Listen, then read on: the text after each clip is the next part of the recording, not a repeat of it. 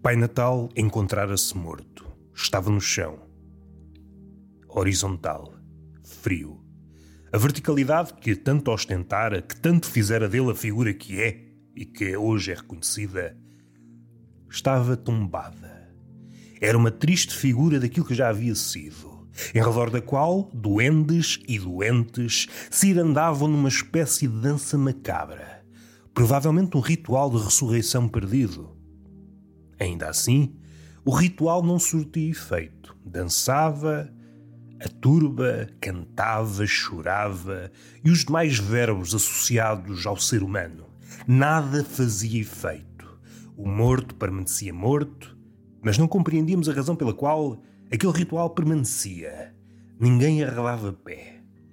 Entretanto, surgiu um filósofo, um pouco impelido pelo sentimento absolutamente humano, que é assistir à tragédia.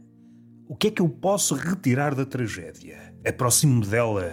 Ao longe sou homem, perto da tragédia sou abutre. O que poderei eu tirar dela para meu fim?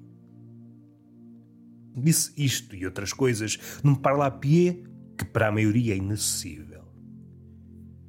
Encontravam-se vários círculos à volta do Pai Natal. Este primeiro, já descrito, doentes e duendes, doentes porque os há em abundância em todos os sítios, em todas as eras. O saudável é uma figura mítica que cavalga em cima do unicórnio.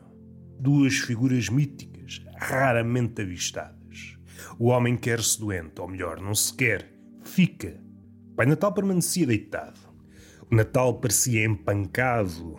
Os doentes choravam. Um intérprete mais miúpe diria choram pelo Natal perdido.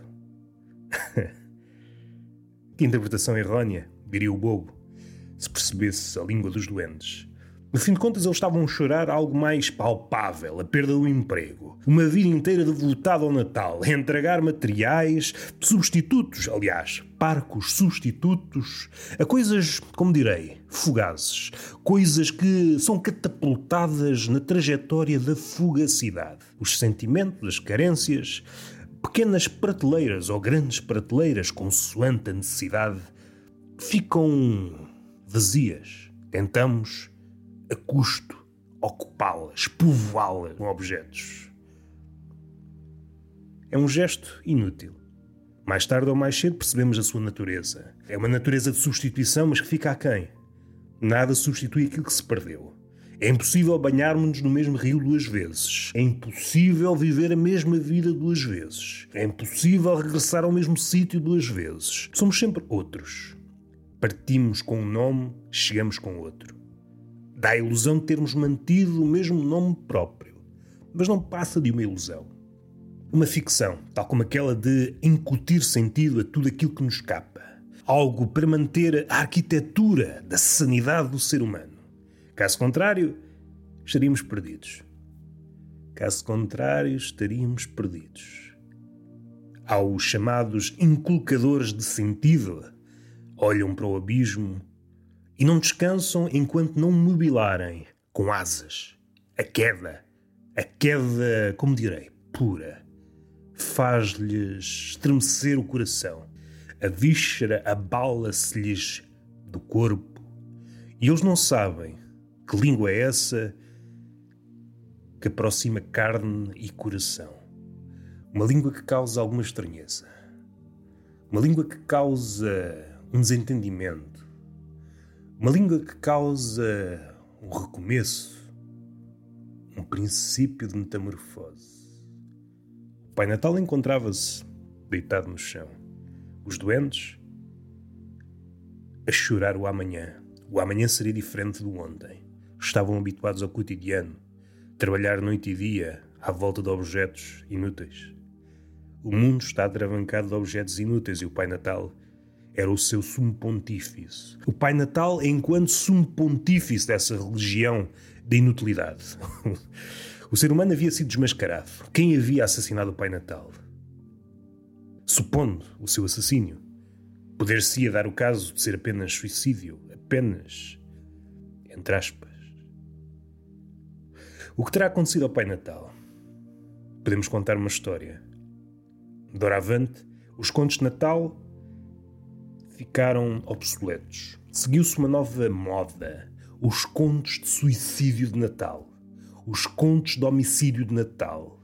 No Natal reunia-se família e ao redor da mesa falava-se da morte, da fugacidade das coisas, da verticalidade postiça que tentamos enxertar naquilo que dizemos, naquilo que fazemos, mas tudo é bambo, tudo é movediço, nada veio para ficar. A rede não nos garante nada. A mão, enquanto rede, é perigosa.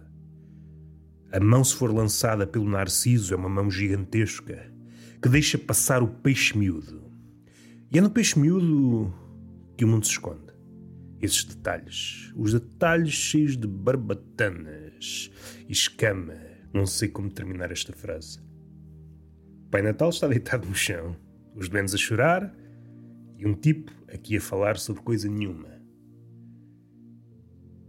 Um tipo a falar sobre coisa nenhuma. A mais antiga tradição do homem. Desde o início que se reúne à volta do fogo. O fogo deu lugar a Deus, o Deus deu lugar à luz, a luz deu lugar ao objeto, no fim de contas, andamos sempre à procura de algo que nos ocupe, o vazio crescente. Albergamos um cosmos no peito e é um cosmos vazio, sem estrelas, negro de uma ponta à outra.